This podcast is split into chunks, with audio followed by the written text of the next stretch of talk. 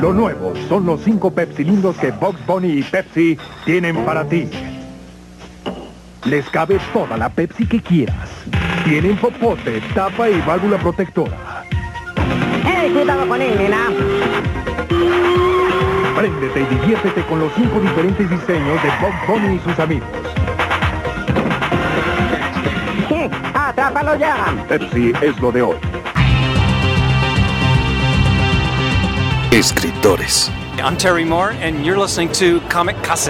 Artistas. Hi, this is John Romita Jr., and you're listening to the Kamikaze Podcast. Hi, this is Mike Mignola, and you're listening to Kamikaze. Hi, this is Eric Powell, creator of The Goon, and you're listening to Kamikaze.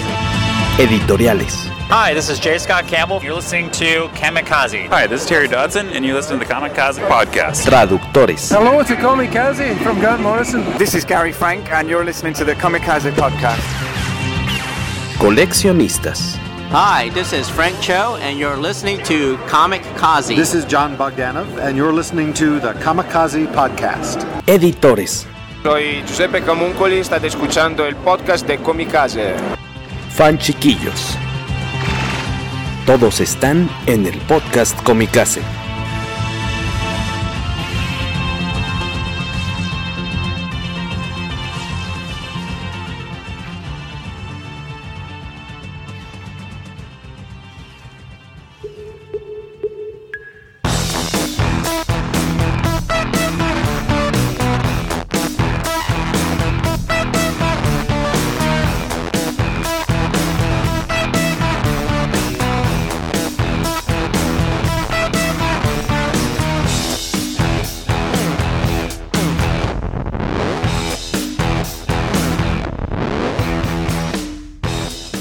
Buenos días, buenas tardes, buenas noches. Gracias por acompañarnos en el episodio 233, si bien las cuentas me salen, del poderoso podcast Comicase.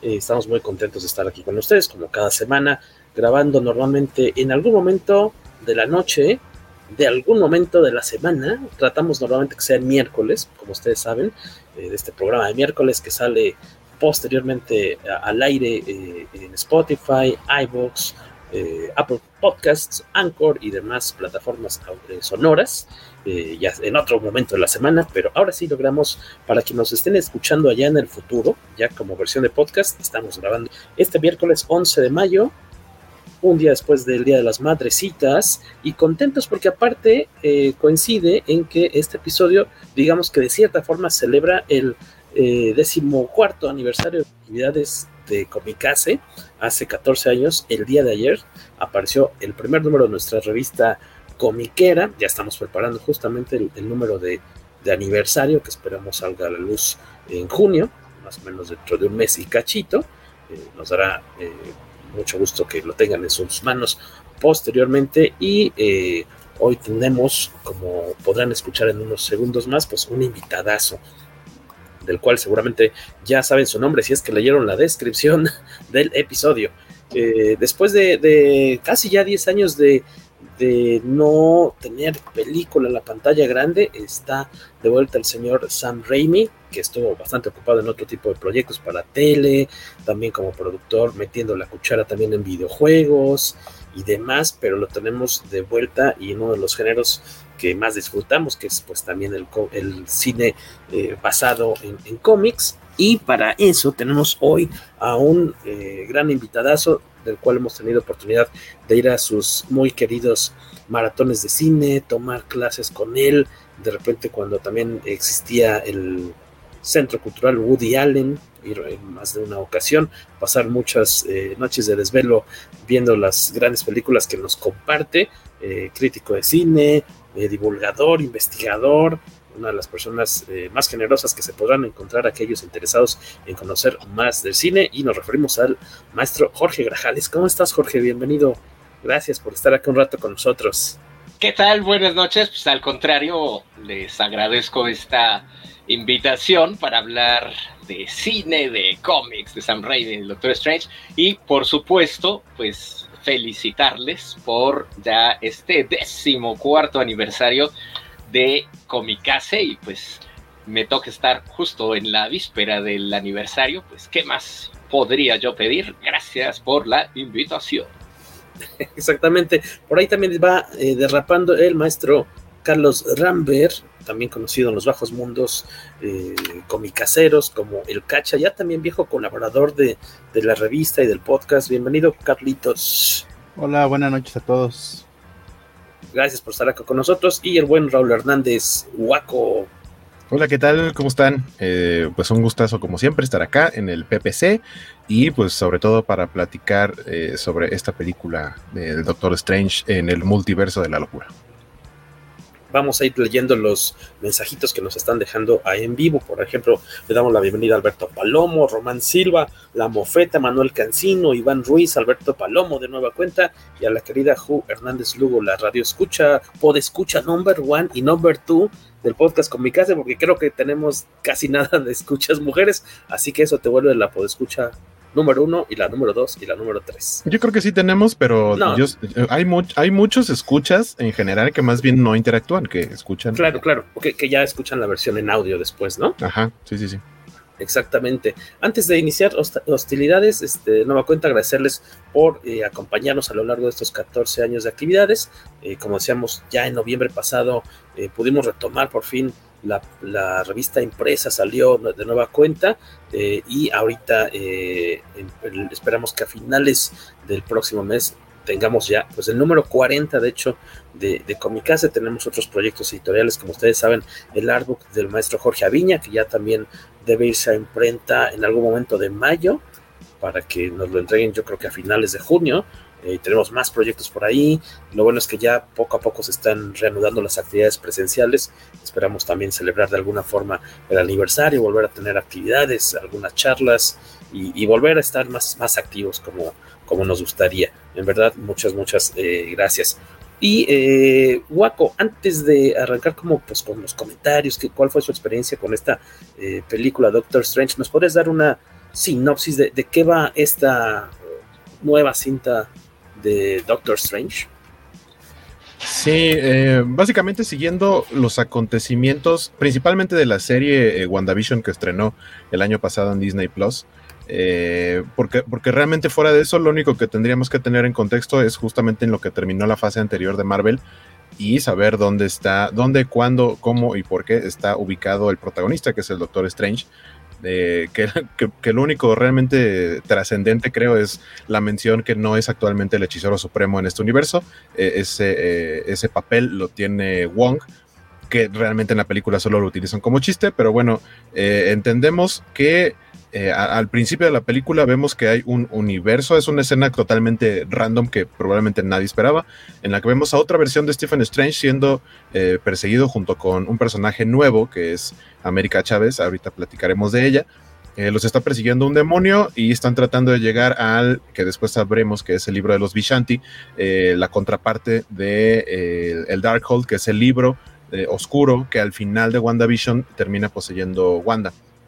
Eh, se supone que están tratando de llegar a él como para poder enfrentar al demonio. El demonio pues los alcanza, ahí se alcanza a ver que medio mata a este Strange, pero América en su, en su eh, susto logra abrir portal, un portal al azar aparentemente, y eh, termina llevándose eh, ese portal tanto a ella como al Strange de este otro universo, que después vemos que sí termina muerto, y llega al universo que conocemos del universo cinematográfico de Marvel, y, y pues básicamente la historia trata de cómo eh, América Chávez está siendo perseguida por eh, eh, el personaje antagónico de la película, que ya después nos enteramos que obviamente es Wanda.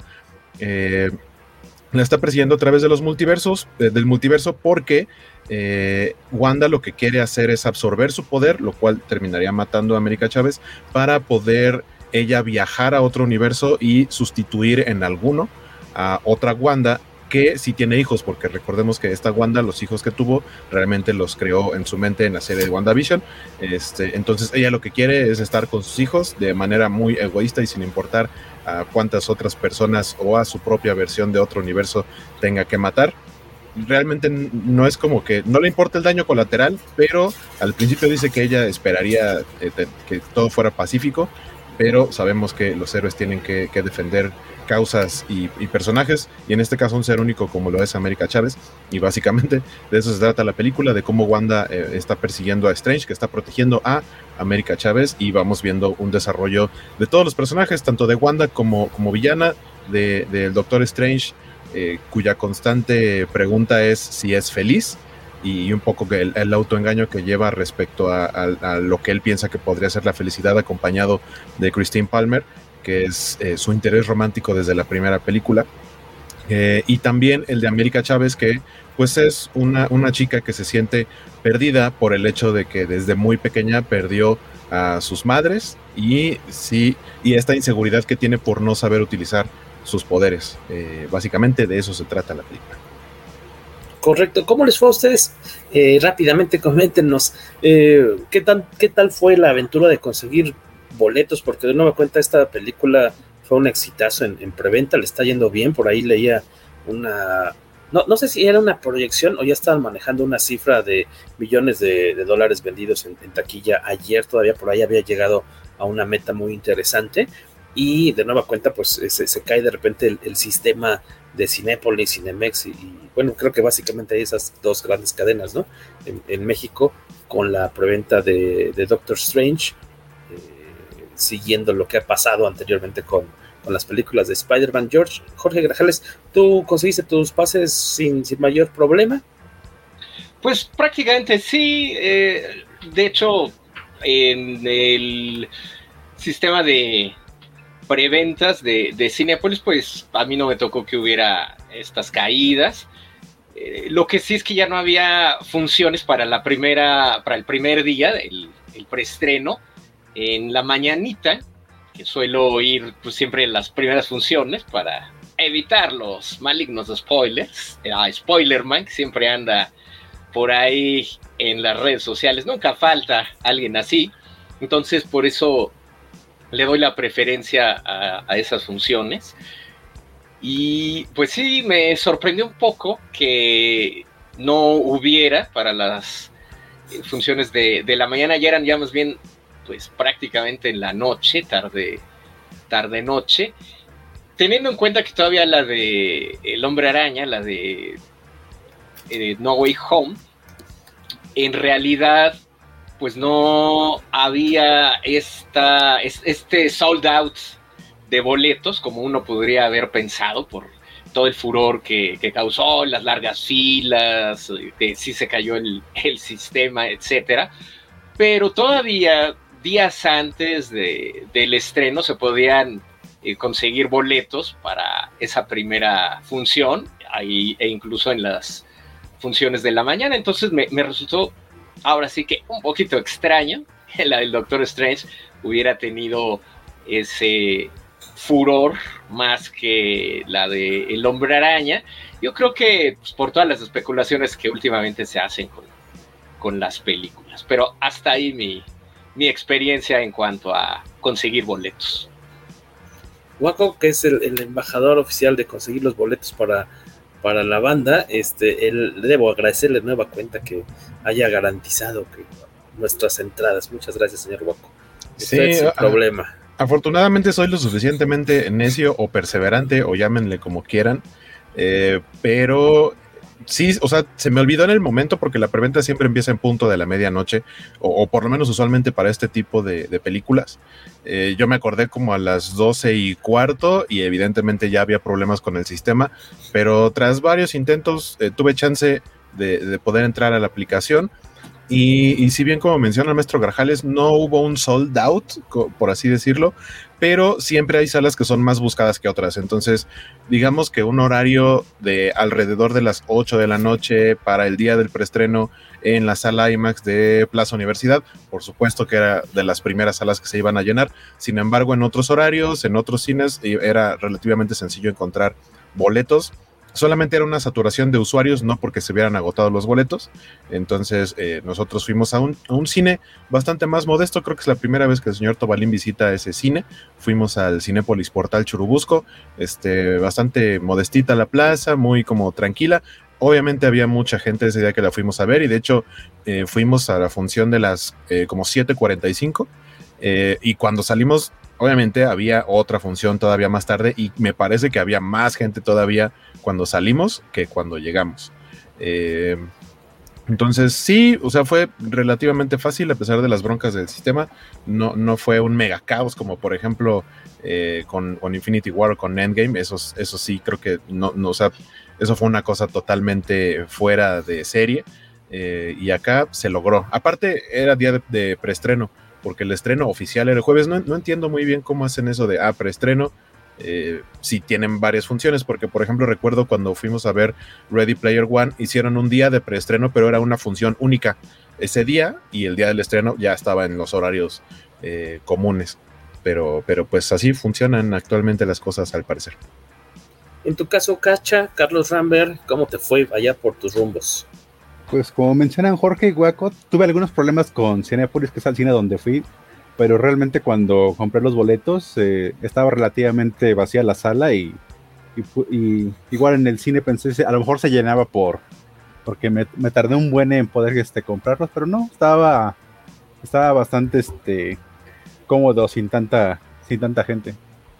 Bueno, también este, cabe aclarar que no fui el mero mero del estreno, me esperé un día, fui el viernes y fui a, creo que era la segunda función del día, o sea, tampoco tan atascadas en las de la tarde, que supongo que ya la gente responsable que sale del trabajo a estas horas, pues ya puede, puede este, entrar al cine con toda calma. Oye, ¿y lograste escapar de, los spoilers o ya ibas con, con, alguna sorpresa arruinada a la hora de la proyección, Carlos? Con una sorpresa arruinada. Uy, qué eh, coraje igual. Ajá, bueno, bueno, este, más de ahorita que lo platiquemos ya lo mencionamos porque no sé si lo quieren ah. decir de una vez todos los spoilers. Pues full ah, spoiler este. este vamos, a avisarles ahorita que, que tiene spoilers para que no este.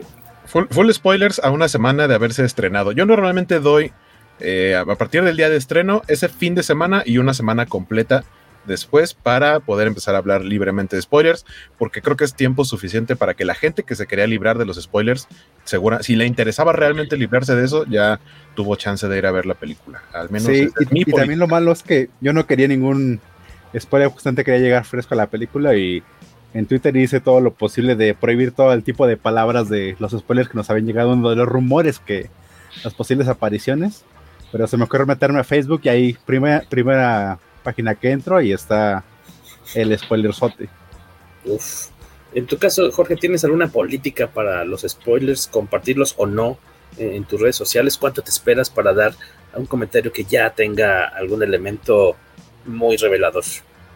¿O yo, sí, yo, yo me espero bastantito para, pues, no arruinarle la experiencia a la gente que, pues, quizá llegue ahí leer en mi muro y, pues, que cada quien se sorprenda sin haber, eh, pues, tenido como esta curiosidad de andar viendo en redes sociales o por accidente también que les vayan a arruinar algunas de estas sorpresas. Claro, muchos dicen que si una película se basa enteramente en estas sorpresas y es lo único en lo que puede hacer que funcione, pues la película está mal. Yo creo que aquí hay aparte pues, otro añadido, ¿no? El, elemento sorpresa me parece que siempre es, es bienvenido y a veces hay películas que es difícil de, poder guardar todo esto en secrecía, ¿no? Vaya desde Alfred Hitchcock, por ejemplo, con, con Psicosis, que él también pedía encarecidamente que pues no revelaran el final ni, ni la vuelta de tuerca de, de la película y también tenía pues una política muy estricta para dejar pasar a las personas después de haber iniciado la película, etcétera. Y pues aún así hoy, Psicosis se sigue viendo, aunque ya se sabe cuál es el giro de la película, pero me parece que el mero hecho de sorprenderse ante, ante eso en el caso de Psicosis, ahora sí spoiler a quienes no conozcan Psicosis, pero el hecho de que maten a la protagonista a la mitad de la película y que pues sea un cambio completo de lo que se esperaba, es algo que le da ese atractivo a, la, a, los primeros espectadores, que realmente los sacude y no por eso la película deja de, tener también su relevancia y me parece que eso se puede aplicar también pues, a las películas de horror, a, todas estas películas de, de, Marvel. Obviamente los que se encargan de hacer reseñas eh, de manera profesional, eh, por ejemplo en Estados Unidos, los críticos del Variety, del Hollywood Reporter, etcétera, hay unos que sí son muy cuidadosos en no revelar elementos clave, sorpresivos de, de estas películas, no solo de Marvel o en este caso la del Doctor Strange, el universo de locura, sino en general, ¿no? Hay incluso películas en donde los mismos críticos dicen, bueno, aquí es imposible hablar de la película si no revelamos esto. O hay otros que dicen, pues como no podemos seguir hablando de la película sin revelar esto, pues simplemente voy a centrarme en esta en este otro aspecto del filme, ¿no? Entonces, a mí me parece que la labor del espectador es ir sin tantas preconcepciones y que se sorprenda. Claro que esto también aplica para aquellos que hacen todo este tipo de videos de especulaciones muy fumadas, muy jaladas, y que por eso luego, si no están a la altura de lo que vieron en el video de TikTok de fulanito, o en las revelaciones de YouTube de sutanito, pues se enojan se enoja dice que la película es una porquería, porque no se cumplió lo que supuestamente un insider había revelado y se había filtrado. Y entonces ahí ya va, esto también va en detrimento de la, de la película. Me parece que son dos fenómenos que van juntos, ¿no? Este spoiler y luego toda esta especulación de qué va a suceder en, con base de lo que uno puede adivinar en el, en el tráiler, que a veces se disparan mucho, este, se crean verdaderas tramas inventadas que pues, obviamente no van a cumplir lo que realmente la película viene a, ofrecer. Entonces a mí me parece que esas, esos dos fenómenos, de cierta manera, están minando mucho ya al género de superhéroes, a las películas de, de Marvel y bueno, pues cada quien tendrá su manera de, pues, de afrontar estos dos, estos spoilers, y que hay gente que sí le agrada leer, verlos, este, lee también todas estas críticas y eh, pues eh, incluso ya ni siquiera va a ver la película porque ya le revelaron todo. Dice, no, yo ya la vi, ¿no? Sale esto, ocurre el otro, ya para qué la veo, ¿no? Entonces, esos fenómenos me parece que se han incrementado y son muy, muy interesantes también como para hablar más extensivamente de ellos. Eh, fíjate ahorita que comentabas de, esta cuestión de, los críticos profesionales o, bueno, de cómo evitan de repente, eh, o más bien de cómo en ocasiones de plano no tienen otra forma de comentar una película que revelando algo eh, central de la, de la trama, aunque no fue leyendo una crítica de cine, pero sí me acuerdo que tal vez la recomendación más este, desafortunada que me han hecho alguna vez de una película, invitándome a verla, fue cuando por primera vez me dijeron que viera eh, cuando el destino nos alcance. Me dijeron, ah, tienes que ver cuando nos el destino nos alcance. Es una película en la que a los viejitos los hacen galletas. Le dije, ah, pues ok, la voy a ver. Y yo creyendo que era algo que, te contaban al inicio, ¿no? y así dices, no, no juegues, así me contaste el final. O sea, la, sorpresa que estuve esperando 40, 30 años para la, evité sin querer queriendo saber el, el, final de esa película, hasta que me la, me la recomendaron, pero contándome el final, ¿no? Así como tú me echaste a perder sexto ah, sentido. Yo acabo de echar a perderle sexto sentido, gracias a, a Guaco. ah, estás cotorreando. No es ah, cierto, era cotorreo. Me habías, hecho sentir mal porque dije, ay Dios, ¿tiene, ¿qué decíamos? ¿14 años? ¿19 sí, años? Tiene un buen. Dice, changos, no la vi. No me, no, me hubiera, no me hubiera quejado, o sea, de un spoiler de una película que tiene obviamente tanto tiempo, si, ajá, si me lo si me lo avientan es como, o sea, yo no tenía interés en, enterarme de, ese plot twist o de esa película. No, por supuesto que ya la había visto. Eh, esta, eh, este regreso de, Sam Raimi al género de, superhéroes y a la, pantalla grande, eh, ¿te dejó con, buen sabor de boca, Jorge? Sí, a mí sí, y, y creo que, pues habiendo leído también comentarios de aquellos que son más fanáticos de, los cómics, del cine de, superhéroes, creo que está gustando más en aquellas personas que son más bien fanáticas de, pues del director, de Sam Raimi, que lo han seguido desde sus épocas del Despertar del Diablo, que fue como se llamó aquí en México Evil Death, y que pues fueron las películas que de cierta manera lo convirtieron en un, en un director de culto desde la década de, de los ochentas. Y esto como tiene pues, ciertos tintes horroríficos, obviamente pues, dentro de un contexto de cine de Marvel, pero que de cierta manera hacen que Sam Raimi pues tome la película para rendirle tributo a su propia carrera, ¿no? Para nuevamente dejar eh, libre su, su, cámara en estos ángulos tan característicos de, de, él y meter todas estas referencias de el cine de horror que él ha hecho desde meter a Bruce Campbell ahí en un cameo, el, eh, el, auto que siempre saquen también en todas sus películas, este Oldsmobile, en fin, creo que es algo que me parece, es mi percepción, eh, por lo que he leído en, pues en redes sociales, en comentarios de, de sitios dedicados a cómics, etcétera, que esta película pues más bien va a resultar del agrado de los seguidores de Sam Raimi, porque aparte tampoco hay que aunque pareciera lo contrario, tampoco hay que tener tanto conocimiento de todo lo que ha sucedido en el universo cinematográfico Marvel. Aunque muchos dicen, no, tienes que haber visto tal serie, tal película, esto es. Me parece que es una película que, si vas sin tener ningún bagaje ni conocimiento de lo que ha sucedido, de todo lo anterior, pues aún así la vas a disfrutar, la van a pasar, eh, pues bien y ya, que me parece que cumple su cometido, pero también me parece que hoy día hay una presión sobremanera sobre todas las películas de superhéroes en donde tienen que respetar puntos y comas de todo lo que ha sucedido en los cómics. Y aparte también me parece algo imposible de, de realizar y no solamente eso, sino que, vaya, ni los propios cómics respetan su, su, propia historia, los arcos narrativos como se han estado llevando. Es imposible, eso no es una historia coherente. Uno empieza a leer, por ejemplo, desde El hombre araña, por tener un ejemplo, todos los números que escribió Stan Lee, primero con Steve Ditko, después con John Romita,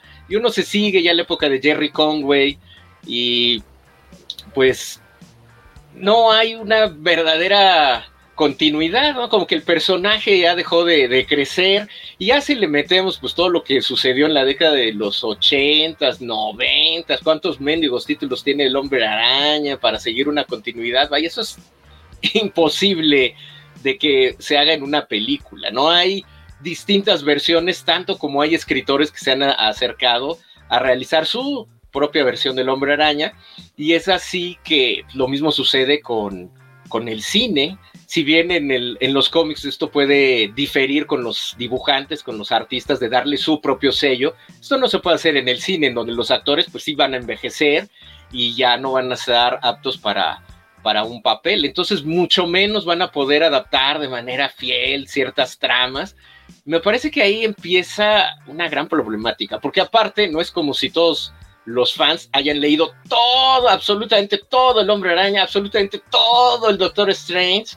Eso me parece ya también eh, algo, un, fenómeno bastante curioso de cómo empezar a tirar todo este odio a las películas porque no se parece el personaje, que ya están creando una agenda, que eh, ya no hay el fanservice o que todo es fanservice, en fin, yo pues todavía eh, tengo estos recuerdos de cuando este tipo de cine era realmente impensable.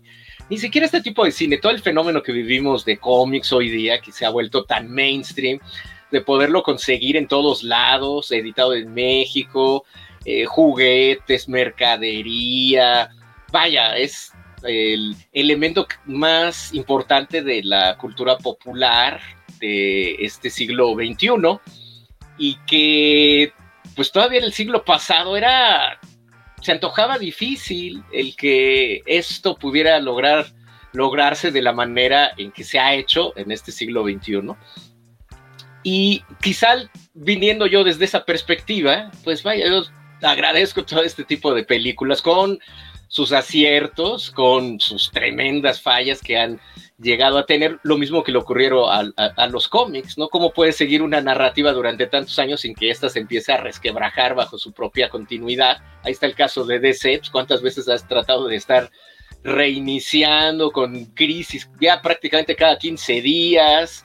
Y es, algo que, pues, se antoja verdaderamente imposible en los propios cómics, pues, ahora imagínense en, en, las, en las películas. Yo la verdad quedé muy contento, como este regreso de, Sam Raimi a, sus raíces, de, un cine no solo de horror, sino de una cámara más hiperkinética, de más movimiento, que asemeja mucho a un cómic viviente. Entonces yo, pues, me doy por bien servido, aunque sé que la mayoría, pues sí, echa espuma por la boca después de haber visto la película.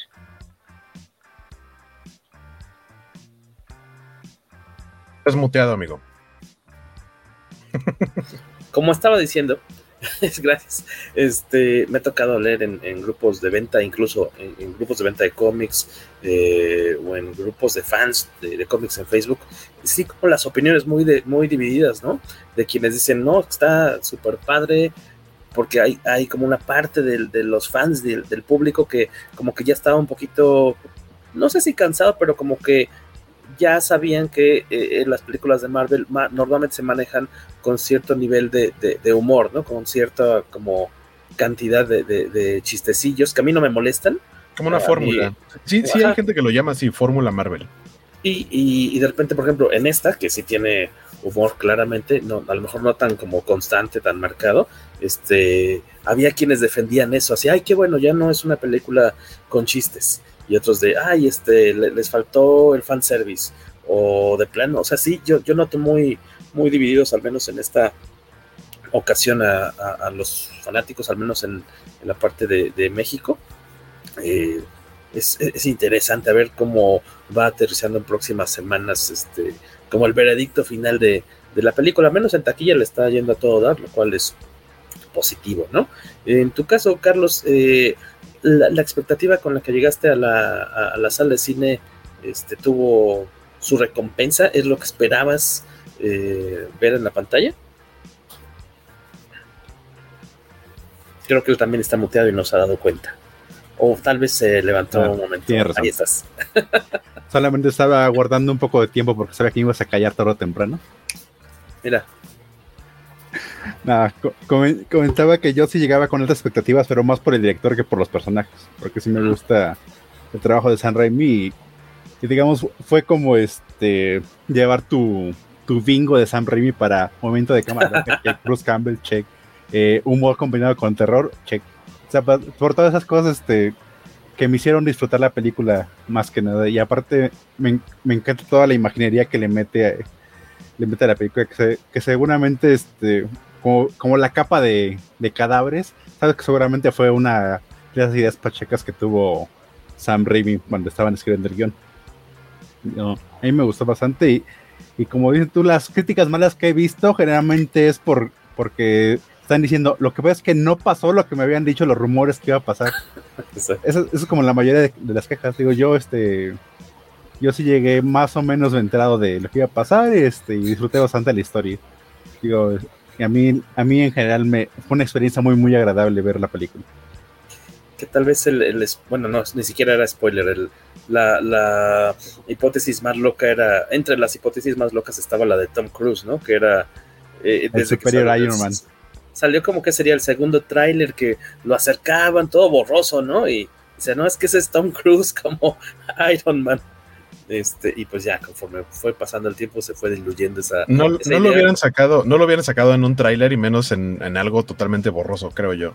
O sea, esa revelación de Tom Cruise como Iron Man, no lo hubieran compartido en un tráiler. Eh, a mí se me hizo. Ese, para, para que veas, sí se me hizo de las cosas un poco más tontas.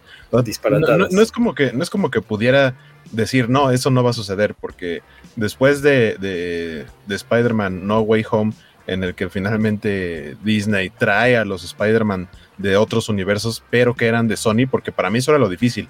Ya existía el acuerdo, ¿no? Para que puedan utilizar a Spider-Man en el universo cinematográfico de Marvel, pero integrar a esos otros universos, no tanto. Eh, pero si ya pasó lo que decía de Spider-Man, o sea, acá yo sí me podía esperar cualquier cosa, pero definitivamente Tom Cruise como, como Superior Iron Man, no. Nos dicen acá, Rogelio Fortanel de los escuchas más constantes del podcast Comicase, dice que hable Garajales de todos los guiños o homenajes al cine de terror en Multiverse of Madness, como a El Aro, El Exorcista y otras. ¿Hay algunos en específico que, que hayas distinguido, Jorge, que que te hayan llegado al cocoro, que digas, ah, me encantó esta referencia, o, sí, este guiño, este, este homenaje, algunos en especial, Jorge. Pues eh, más que nada los propios de Raimi en su propia filmografía, ¿no? Hay, hay muchos elementos que encontramos en la trilogía del Despertar del Diablo. Esta versión malvada del Doctor Strange de la misma manera en la que encontramos por ahí a Ash malvado en em, la película de Army of Darkness. Bueno, pues es también ahí como muy evidente. Hay de hecho esta posesión de Wanda Maximoff, de ahí en donde empieza a salir de los reflejos, que también me parece pues bastante bien lograda y que pues para los espectadores más pequeños para los jovencitos que están viendo Marvel ahí, preadolescentes, adolescentes, yo creo que sí son cosas de pesadilla, ¿no? Cosas de ahí de, ay, ¿qué es esto? Esto está de miedo, esto es verdaderamente despeluzne. Y eso realmente me parece bastante bien eh, logrado, ¿no? También hay tintes de Carrie, por ejemplo, pero pues a final de cuentas también tiene que cumplir un objetivo, Sam Raimi, ¿no? De entregar un producto Marvel con su sello muy característico y eso también es lo difícil, ¿no? De darle como esta impronta autoral a la vez de que también eh, tienes que entregar pues lo que te están encargando. Este cine, a final de cuentas, hay que decirlo, pues de cine de encargo. Exactamente. un producto en el que los directores que se van a meter ahí, pues ya saben a lo que le tiran, ¿no? Y el saber conciliar estas cuestiones creativas con lo que les mandan, es lo complicado. Ahí está el caso de Edgar Wright, que también se antojaba muchísimo él cómo podría integrarse al universo Marvel cuando empezaba, antes de que, si mal no recuerdo, lo comprara Disney, con, eh, con y que al final pues tuvo toda esta desaveniencia con Marvel de no, él no quería meter otros personajes que dieran pie a las secuelas y el universo, y pues se salió ya prácticamente con semanas de arrancar el, rodaje. Entonces eso nos eh, da cuenta que pues, es complicado meterse a la maquinaria de Marvel y de dejarle tu sello característico. Nos dice por acá el buen Héctor McCoy, les recordamos que tiene el buen Héctor su podcast de, de la ciencia a la ficción, en la que colaboran varios amigos en común. Dice, también hablaban de Ben Affleck como diabólico y de Chris Evans como el cerillo de los cuatro fantásticos.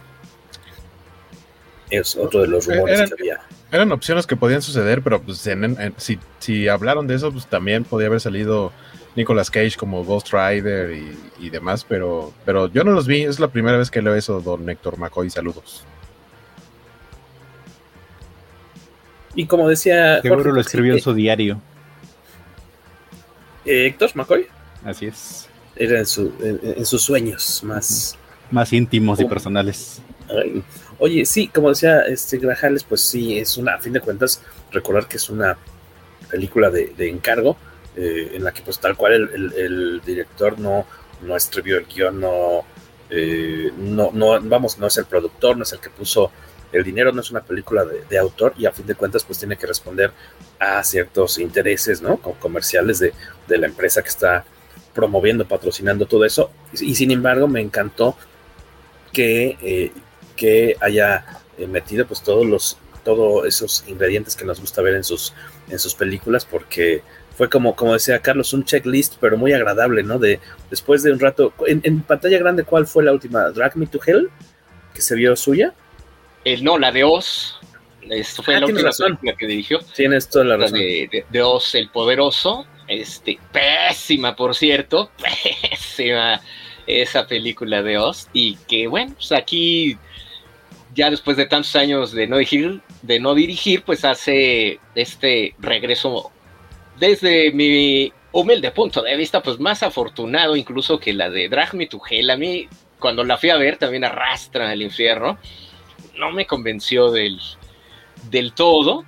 Y pues también tiene mucho que ver la evolución de Sam Raimi. Ya desde que hizo El Hombre Araña, pues cambió mucho su estilo de, de realización, que era pues más bien pop en la década de los 90 y al pasar ya a hacer estas películas más contenidas, más de drama, como las que caracterizaron esta etapa media de la carrera de, Sam Raimi, la de eh, A Simple Plan, la de The Gift, esta película, la del beisbolista con eh, Kevin Costner, que me parece pues como lo más... Eh, característico de esa etapa media de Sam Raimi, donde ya no hay este estilo pop que nos había acostumbrado en su primera parte de la carrera, al regresar a hacer pues películas de corte fantástico con el hombre araña, yo la verdad esperaba que siguiera eh, pues con este estilo desenfrenado,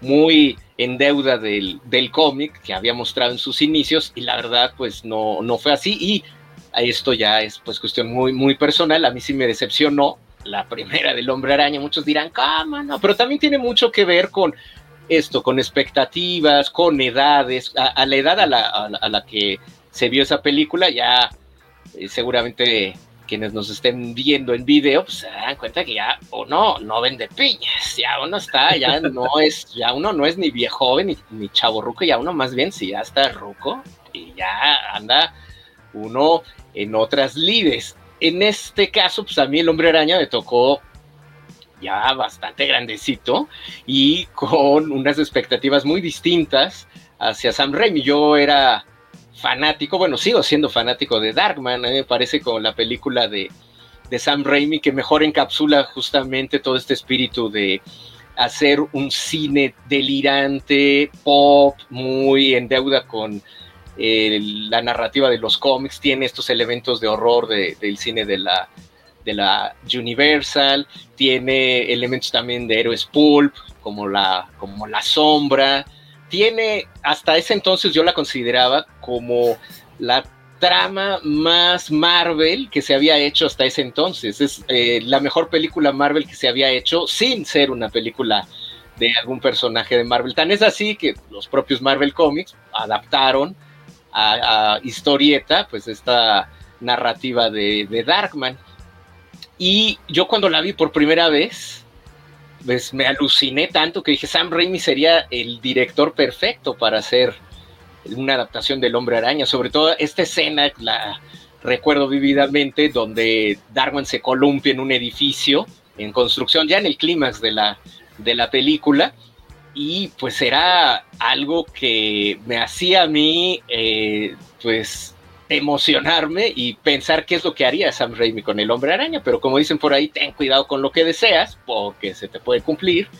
Y ya cuando él la dirige en el 2002, pues la verdad eh, que a mí no me gustó tanto, no, no fui tan fan de muchas decisiones que se tomaron en el, en el guion y ni siquiera de su dirección tampoco. Hoy día, bueno, pues es una de las películas icónicas del cine de superhéroes que cambió el, género, como en su momento lo hizo el Superman de, Richard Donner, pero a la fecha no es una película que a mí en lo particular, por estas cosas que estoy comentando y que tienen que ver con mi historia también personal de acercamiento tanto al cine de género, de superhéroes, el cine fantástico y los propios cómics, pues a mí en lo personal me, parece eh, fallida pero obviamente cada cabeza es un mundo y de esa misma manera que lo estoy narrando, cada quien tendrá su propia historia relacionada pues con diversas películas, ¿no? Y por qué han eh, sido parte de nuestra historia al, crecer y, e incluso ya juzgándolas de, de manera más crítica, haciendo atrás estos hechos que tienen que ver con la nostalgia o con el momento en el que la vimos, pues obvio, el hombre araña tuvo cosas que modificaron el género, pero aún así como película de Sam Raimi, como el Sam Raimi puro, pues me parece que también es deficiente. Si nos quedamos con el hecho de que Sam Raimi tendría que estar eh, haciendo siempre ese estilo de, cine pop y no le permitiésemos crecer, ¿no? También ahí eh, estaría entrando en un, en un error. Entonces, considerando todo esto que acabo de decir, a mí el Doctor Strange, pues me parece como este regreso al este viejo Raimi, al, cineasta, al cineasta pop, al, cineasta eh, pues más joven que gustaba de hacer este tipo de eh, películas de horror con comedia bastante eh, pues alocadas y creo que era el director perfecto para una película como esta. En tu caso, Waco, perdón, eh, Cacha, Carlos, este, ¿cuál crees tú que sea como, como el, el concepto, por decir así, principal de esta película? así como hay películas que te hablan, no sé, de la amistad, o puede ser, sí, el, amor, el reencuentro, el, ¿cuál crees que sea el, e, e, e, el, tema a desarrollar en, o si es que hay más de uno tal vez, en, esta película de Doctor Strange a tu gusto? Pues yo creo que principalmente es el aprender a dejar soltar las cosas. Porque todo el tema de Wanda aferrándose a, recuperar a sus hijos, e igual Doctor Strange tratando de recuperar a, a Christine. Porque aparte todo el tiempo le están preguntando si en realidad es feliz. y él se está autoengañando que no, porque no tiene a esta chica. Pero pues al final descubre de, pues sí nos quisimos, pero hay cosas que realmente a veces no pueden ser y mejor seguir adelante. No creo que ese es en. Eh, está al menos para mí es como la idea principal de la película. En tu caso, este nos comenta Mohamed Giovanni Rendón Morales, que no lo habíamos leído antes, me parece. No recuerdo. Eh, saludos, Luchamex. A él sí, él sí lo ubicamos. Es, es este seguidor constante de la covacha. Ah, pues muchas gracias por andar acá, este, del público covacho. Dice, yo no aposté por cameos esta vez, dice, aposté por el trabajo de la actriz que representa a América Chávez. Esta chica, ¿cómo se llama? Xochitl Cruz. Cruz. 16 años tiene, o sea, cuando hizo la película eh, tendría entre 14 y 15 años, muy chavita, y, también eh, respecto al, resto de los proyectos que tiene Marvel, pareciera que le está apuntando a... No se ha confirmado nada y también es una expectativa que, nos creamos los que estamos viendo cosas alrededor. Mm, es algo que podría no pasar, pero parecería que están pensando en renovar la plantilla, refrescarla por elementos jóvenes eh, y, ofrecer algo similar a lo que en los cómics son los Young Avengers, por ejemplo.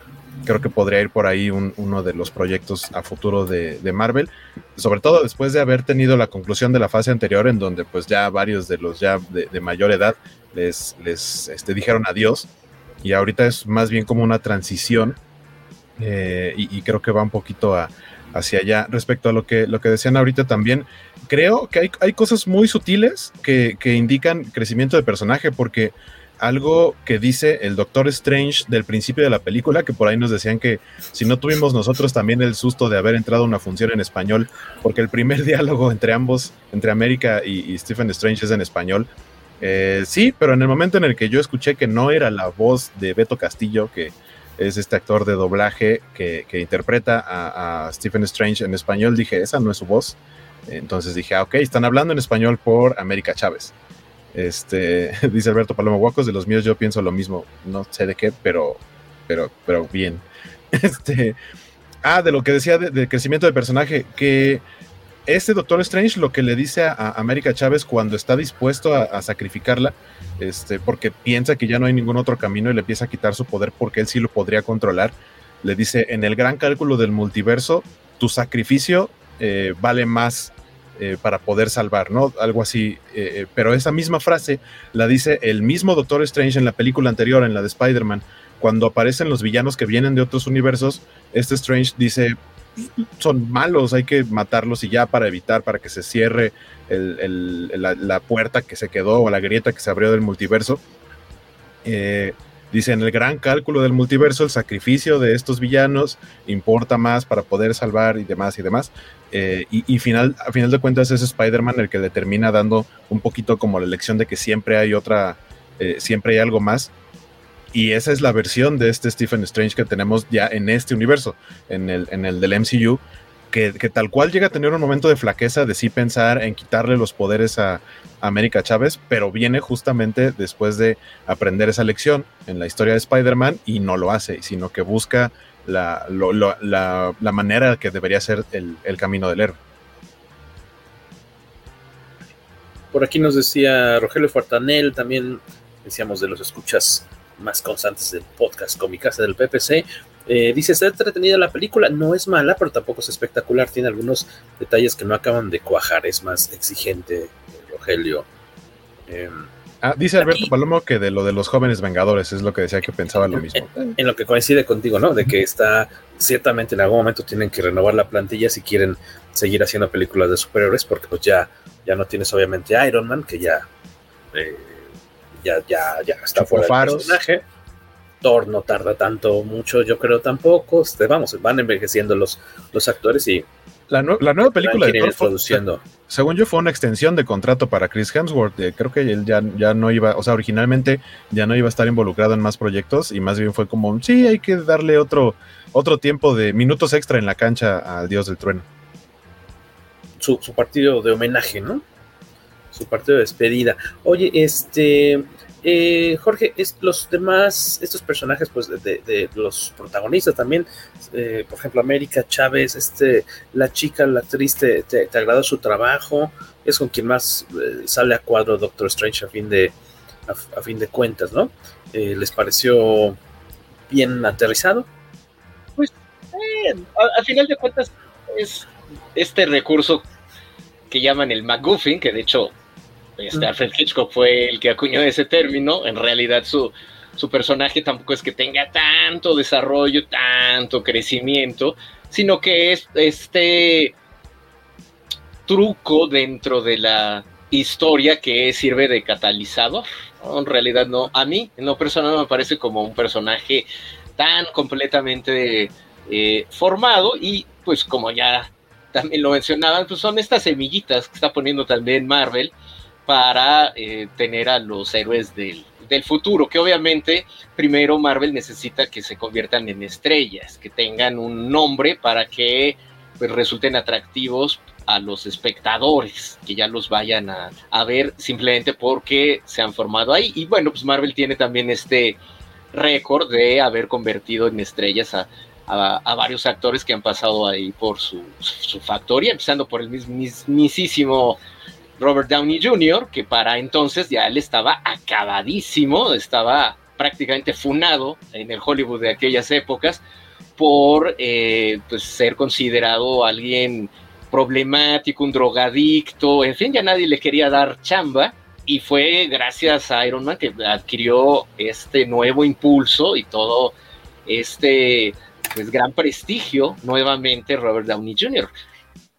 Y así podemos hablar de varios que los han convertido en estrellas. Bueno, Chris Pratt también al principio, cuando lo eligen para ser Star-Lord, pues nadie creía que de venir de esta serie de comedia de Parks and Recreation, pues, se convirtiera ahí en, en una figura, ¿no? El, mismísimo Chris Hemsworth, pues tampoco era alguien este, que hubiese sonado. Entonces, lo que sí tiene Marvel es que crea y forma a estas estrellas en, en ciernes y les da pues todo este prestigio para ah, lanzar sus, eh, sus carreras. Entonces, en el caso de el personaje de América Chávez, pues de, de, la misma manera que han ido poniendo otros que están dentro de la animación de los jóvenes vengadores en las historietas, pues no es descabellado pensar que esto pueda suceder, pero obviamente yo creo que esto le va a dar unos cinco años, más o menos, yo le, calculo, no es algo que esté así como a la vuelta de, la esquina, cinco, seis años, con toda esta sinergia que tiene aparte de, eh, pues de las series de televisión de Disney Plus, las películas y todos estos nuevos. Bueno, viene esta joven actriz también, Iman Belani, que va a ser Miss Marvel y Jonah Paris como la otra eh, Capitana Marvel, en fin. Entonces, este tienen cuerda para, para rato y es lo que tratan de hacer y es justamente a lo que se tienen que enfrentar los creativos, ¿no? De, ah, me tienes que meter a este personaje porque si no, no va a funcionar la historia, porque nosotros queremos que sea más relevante en unos cuantos años, ¿no? Que de hecho era lo que estaban discutiendo en un principio con América Chávez el plan original era de introducirla en, en No Way Home, pero también se iba a ver pues bastante metida con calzador nada más para que ella abriera los portales y salieran pues los hombres arañas de las otras dimensiones de, universo de Sony. Y es así, pues, que dijeron, no, sí se va a ver como muy forzadón. A ver, aquí en el Doctor Strange, como que su poder va más ad hoc de viajar a través de los multiversos con la, con la propia trama. Y entonces eso se lo dan a los creativos, a, este guionista Michael Waldron y al director Sam Raimi. Este, miren, ahí les va a ver ustedes cómo la logran integrar. Entonces tienen esos mandatos, ¿no? De, a ver, este, cómo pueden ustedes presentar estos personajes y hay quienes lo saben hacer, hay quienes se eh, rehusan porque ya achacan estas diferencias creativas.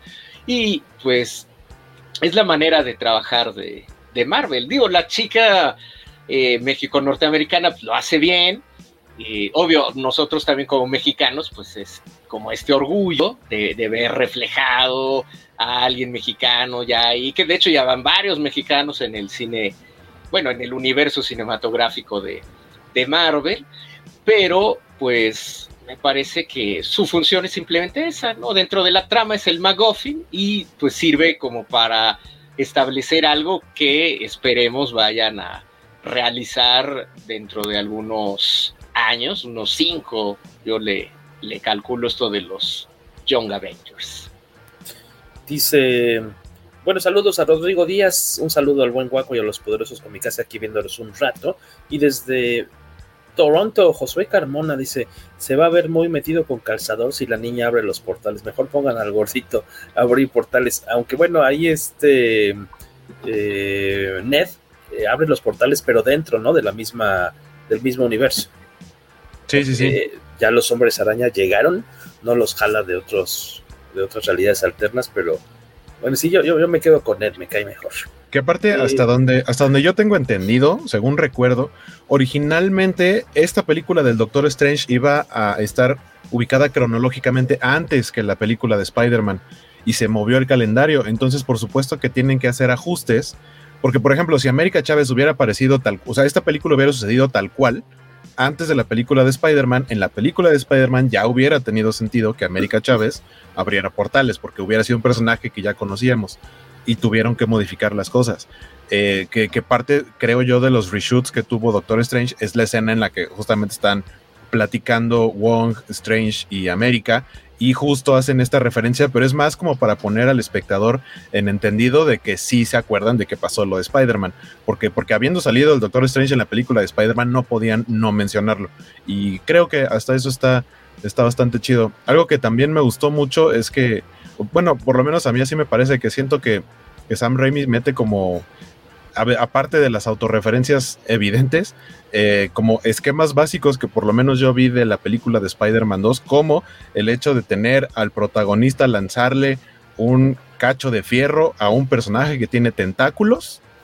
Eso sucedió en Spider-Man 2 y sucedió acá.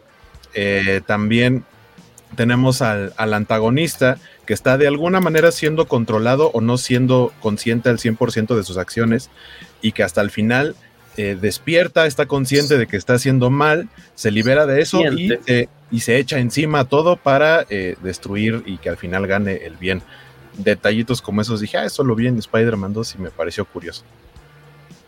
¿Qué no te, pero te hizo ruido? O sea, ¿te molestó? No, no, no, me gustó. O sea, es como de, ah, esto es, es, es, algo similar a lo que se vio en Spider-Man 2, es como un poquito reflejar algo de lo que ya había hecho en el cine de superhéroes. A mí no me molestó, me gustó bastante como lo que le dicen luego en las películas de Star Wars, los ecos, ¿no?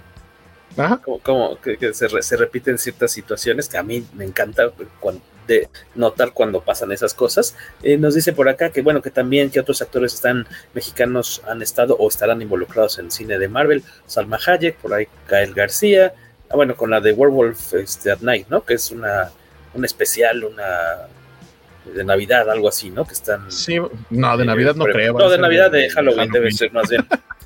Tenoch Huerta, que se ha dicho desde hace rato que va a ser Namor.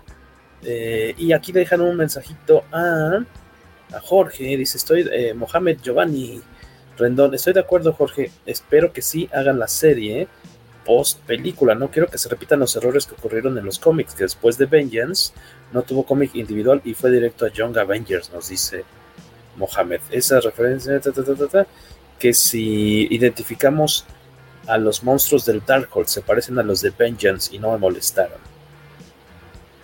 Gael García, Alberto Palomo dice es verdad, el, verdadero hombre lobo mexicano es el loco Valdés, las películas de Pulgarcito y la Caperucita Roja. Por ahí, por ahí nos preguntaban que si América Chávez es puertorriqueña o mexicana. Eh, por lo menos en la película trae, eh, un, trae un pin que es la bandera de Puerto Rico, pero con los colores del, Gay Pride LGBT. Eh, pero la actriz es México-americana. Aunque el slang. Jorge. Ajá, exacto. Aunque el slang en español que le pusieron tiene palabrillas que son muy de México, como el güey. El güey. Ajá.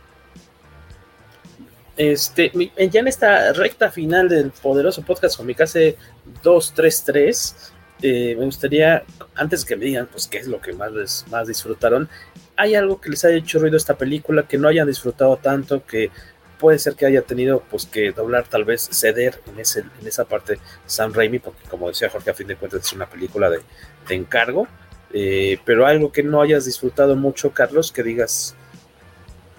Pues como siempre es como darle mucha suspensión de la credibilidad a algunas cosas, porque es una película que siempre digo de cosas que se pueden resolver con una fusca y eso se resuelve en cinco minutos dándole un plomazo en la cabeza a América Chávez al inicio de la película y ya, ya nadie puede este, acceder a multiversos. Pero, pero no se trata, es, es, parte de la historia de la película de cómo Strange tiene que proteger, o sea, ese es lo que tiene que ser el héroe, o sea, entendemos que se puede resolver así. Incluso por ahí vi un meme que las necesidades de, digamos, del triángulo de personajes principales que son Wanda, América y, Strange, Strange prácticamente quiere, quiere una novia, quiere amor, ¿no? Quiere ser feliz, que en él representaba hasta cierto punto el amor de, Christine. Ella, eh, él quiere novia, Wanda quiere hijos y América necesita imagen, imagen paternal, o sea, papá, mamá o mamás en este caso, podían haber llegado a un acuerdo en el que Wanda saliera con Strange, Strange tiene su novia y adoptan a América Chávez, entonces América tiene papás y Wanda tiene una hija y todos felices, pero eso no iba a pasar. Seguramente habrá un fanfic de eso en algunos días. Y, lo estás haciendo tú, lo estarás haciendo tú, Carlos. en, algunos días debe existir desde hace tres días, seguramente. A mí me encantaba el de donde Iron Man y Capitán América eran papás de Spider-Man. no, me tocó verlo, lo, valdrá la pena rastrearlo también. En tu caso, Waco, algo que. Yo lo que, lo que suponía que iba a suceder y que finalmente terminó sucediendo no, este, no, no me pareció tan mal el desarrollo fue que Wanda fuera la villana. Porque siento que el arco de, de WandaVision es, en Wanda es más o menos similar, o bastante similar, al arco de Wanda en esta película. Porque empieza siendo un personaje que por egoísmo se deja llevar por sus poderes y termina afectando a personas alrededor.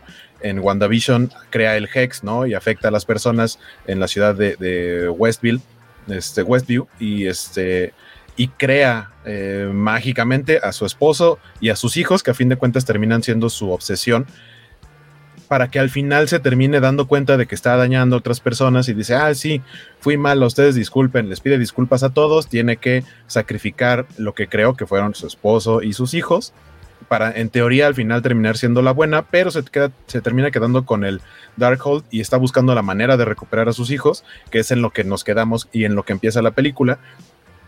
La suposición es que el Darkhold le, le está empujando otra vez hacia la parte malévola, maligna, y esa es su motivación para volver a hacer exactamente lo mismo, que es eh, de alguna manera buscar el cómo, no importa el daño colateral ni a cuántas personas mate de qué universo, pero volver a tener a sus hijos, que fue lo mismo que hizo en, WandaVision, para que al final vuelva a darse cuenta que estaba haciendo mal y que tiene que ser buena persona y termine deshaciendo todo. O sea, siento que repitieron el arco, entonces es como si no hubiera aprendido nada o si la conclusión de WandaVision no hubiera sido, eh, eh, no hubiera sido cerrar ese arco del, personaje.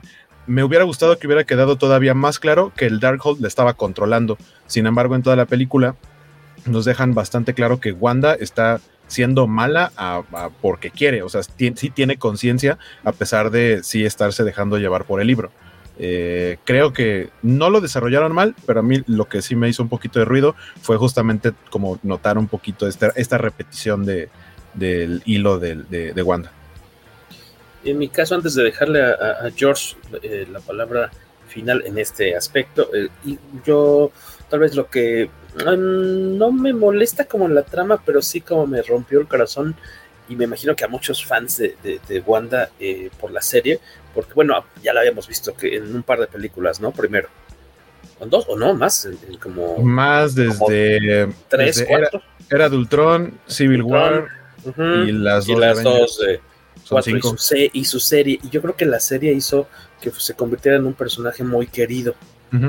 Este, se, ganó a, yo creo que a los espectadores, la vez que está eh, teniendo esta conducta, pues como decías, egoísta, está pensando solamente en lo que ella busca, se reivindica, decide hacer las cosas bien a pesar de un gran sacrificio, y aquí eh, resulta como que se quedó, pareciera como que no, como que se quedó estancada, algo pasó que no logró sanar, y pues resulta que está, que tiene las peores intenciones, ¿no? Y aparte con para eso va a quitar del camino, si es necesario, a una chavita. Eh, yo creo que mm, mm, a, los muy fans de, la Wanda que vimos en, la tele o en la computadora, creo que les, debe haber roto el corazón porque creo que esta chica Olsen eh, se volvió a un, que me parece muy carismática. Eh, creo que se ganó muchísimos seguidores que yo creo que no esperaban que pasara eso con, con su personaje favorito, digamos.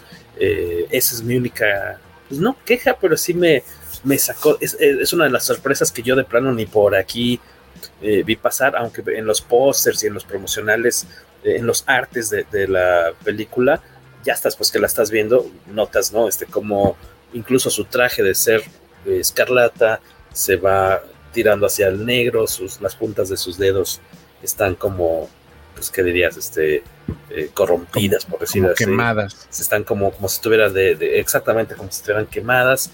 Y, eso ya será como una señal de que hay algo raro, ¿no? Eh, que tiene que ver con esta posesión por parte del, libro. Pero eh, yo, es así, esa sorpresa de plano no, no me la esperaba. Jorge, en tu caso, ¿hay algo que, te haya hecho ruido en la película o que de plano consideres un error? No, la verdad que yo, sí la disfruté muchísimo. A mí me, me encantó. Igual porque yo no iba con expectativas de nada más que de sorpréndanme, ¿no? Creo, creo que esa es la actitud que mayormente asumo cuando voy a ver una película, sea de la que sea, de, este, de que los realizadores pues hagan su trabajo, ¿no? A ver, sorpréndanme, llévenme a estos eh, terrenos a los que nos han preparado y bueno, pues a ver si ese viaje resulta interesante, resulta, en este caso, pues siendo una película de, Marvel, pues resulta divertido, que al final de cuentas de esos, por lo menos para mí, lo que tiene que, cumplir. Y la verdad que me la pasé muy bien. entiendo pues todos estos eh, distintos puntos de, de vista que no solamente los que han vertido ustedes aquí, sino lo que he leído en, foros, pero ya también no sé si es como clavarse en, en, demasía en este tipo de películas que pues creo que tampoco lo necesitan tanto, ¿no? A final de cuentas es pues este mero divertimento que el propio Sam Raimi se divierte haciéndolo, no es que tampoco se lo tome tan, tan en serio. Obvio, los temas que, se tocan acerca de lo que también ya han comentado, de la propia felicidad, de si estamos a gusto con la versión que somos hoy día, que podemos a lo mejor ser otras versiones en otros universos, pero la versión que nos toca vivir aquí, de este universo, de este plano, pues es con la que debemos conciliarnos nosotros mismos, ¿no? Y esta historia trágica, pues de Wanda, de que le arrebatan todo y que ella termina siendo la villana, que me parece que está muy bien puesto en esta frase que incluso aparece en el tráiler, es lo que le señala al Doctor Strange, de bueno, pues tú haces todas estas pifias y a ti te consideran héroe, lo hago yo y yo soy la villana, ¿no? También es de esta manera en cómo todos estos personajes femeninos siempre son como castigados en estas narrativas, esta manera que incluso pues viene del propio cómic, la eh, manera en cómo se refieren a ella, esto que en inglés es el fridge, el que las pusieron en el refrigerador, haciendo referencia a este cómic donde Hal Jordan encuentra a su prometida, ahora sí que echa casi casi cachitos en el refri, simplemente para provocar en él un cambio y que se transforme su personaje a merced de los personajes femeninos. Este es un tropo bastante común y me parece que aquí lo utilizan justamente como para darle la vuelta a ese mismo tropo. No en vano, no de los guionistas, pues el guionista principal, Michael Wadron, pues es egresado de, de Ricky Morty, en donde justamente toman todo este tipo de tropos muy comunes en el cine fantástico, en la ciencia ficción, y le dan la vuelta para aparte abordarlos de una manera pues bastante eh, humorística, pero respetando siempre también el género en el que están. Me parece a mí, en lo personal, que pues esto es lo que hace Sam Raimi en este multiverso de, de locura y pues ya ahí sí me atrevo a especular que cada quien eh, verá en la película pues las expectativas que trae, dependiendo si son muy seguidores de todo este tipo de videos, de especulaciones y se la viven viendo diario, todas estas cosas, de a ver qué salió en Reddit, a ver qué salió en eh, todos estos videos tiktokeros de especulaciones, de mira ahí en el póster parece que se refleja este personaje, o sea, ya de veras es andar viendo ahí este imágenes de Rorschach y cada quien está proyectando distintas cosas y obvio, pues la mayoría de la gente que se clava así en demasiado, pues yo creo que sí va a salir bastante enojada de que no se cumplen todas estas expectativas. Aquí mi aviso es, pues, dejen ser estas películas, o sea, igual les pueden gustar, no les pueden gustar, pero por los propios méritos de la trama de, de, la película y no por especulaciones y de lo que está trayendo el futuro, de que no salieron eh, los cameos que esperaba o de que las escenas postcrédito pues no avanzan el universo, como en esta, también he visto que le tiran harto odio a la última escena postcréditos, que todos salen enojados. No pasan, es un chiste muy de Sam Raimi de torturar a Bruce Campbell, como en el Despertar del Diablo 2, que se empieza a golpear el solo, y en fin, esto es como una referencia a eso. A mí me pareció muy chistoso, me reí mucho con esa escena post créditos, pero todos, la mayoría de los que se quedaron ahí, no, hombre, casi querían aventar lo que les quedaba de las palomitas, pues, ¿no? Porque esperaban a ver otra cosa y creo que es algo que el propio Marvel va a hacer su propia caída. El meter tantas de esas cosas que ya los fans esperan y cuando no lo cumplen, pues se le van a ir a la yugular y eso ya lo veo que está empezando a darse y quizás el principio del fin de toda esta buena racha de Marvel, porque no están cumpliendo las expectativas de, fans, eh, de que ven que está como ya más desorganizado todo esto, porque no salió Loki, pues habían hablado del multiverso en su serie, y en fin, ¿no? Creo que hay que relajarse un poquito, tomarlo como son, como los propios cómics también, que ya desde hace mucho por lo menos para mí, han errado el, camino principal del entretenimiento. Ya para mí no cumplen mucho de esto los cómics actuales de, de Marvel. Y pues si ya no les gusta, ya no lo consuman. Simplemente hay otras cosas este, que pueden atraer su atención dentro de lo que es el cine fantástico, el propio, los propios cómics, el propio cine basado en cómics. Siempre va a haber narrativas en el cine que van a traer nuestra atención, búsquenlas, no se queden nada más con, con estas. Viene, por ejemplo, otra película que va a hablar del multiverso, eh, de los, eh, pues, de este equipo creativo que se hacen llamar los Daniels, con Michelle Yeoh, Michelle Yeoh, esta actriz originaria de Malasia, y pues promete darle un giro interesante a esto que no es que lo hayan inventado los cómics, el multiverso, toda esta teoría de, los multiversos pues se origina ya por ahí de fines del siglo XIX, pero pues aquí se ha popularizado gracias a, a los cómics, sobre todo, más que nada, al, al, cine últimamente. Entonces, si no les gustó esto, si ya están a disgusto, si hacen entripados, si les da chorro ver esto, ya no lo vean, vean otras cosas, gradúense a otras narrativas, a otras, a otros cómics incluso. Hay una miríade de opciones por ahí, pruébenlas, no, no se queden con lo mismo si eso mismo les está provocando pues este eh, eh, pues esta desazón ya no les causa gozo, ni placer, ni alegría, ahí es el momento como de cambiar. La culpa ya no es de Marvel, más bien ustedes están creciendo y tienen que irse a otros lados. Sí, tampoco es manda, ¿no? Sí, no es no, manda tampoco. Y, y, ahorita que decías de, de, películas de multiversos, creo que ya no está en Netflix. No sé ahorita con qué plataforma esté. Yo me tardé muchísimo en verla. Este, debe ser como del 2002, yo creo. Este, con Jet Li, The One. Que The One, exacto. A todo de este, de este personaje que está saltando de universo en universo para matar a sus propios, bueno, a sus otros yo y absorber, este, pues convertirse al final la energía, de ellos. Como y quedarse él como el único, como el título lo dice, ser Ajá. el The One, el único. Exacto, muy, muy, muy, entretenida película, ojalá la puedan checar, ya tiene 20 añitos que salió, pero vale mucho eh, la pena. Y eh, ya ahora sí en esta última... Está en HBO Max.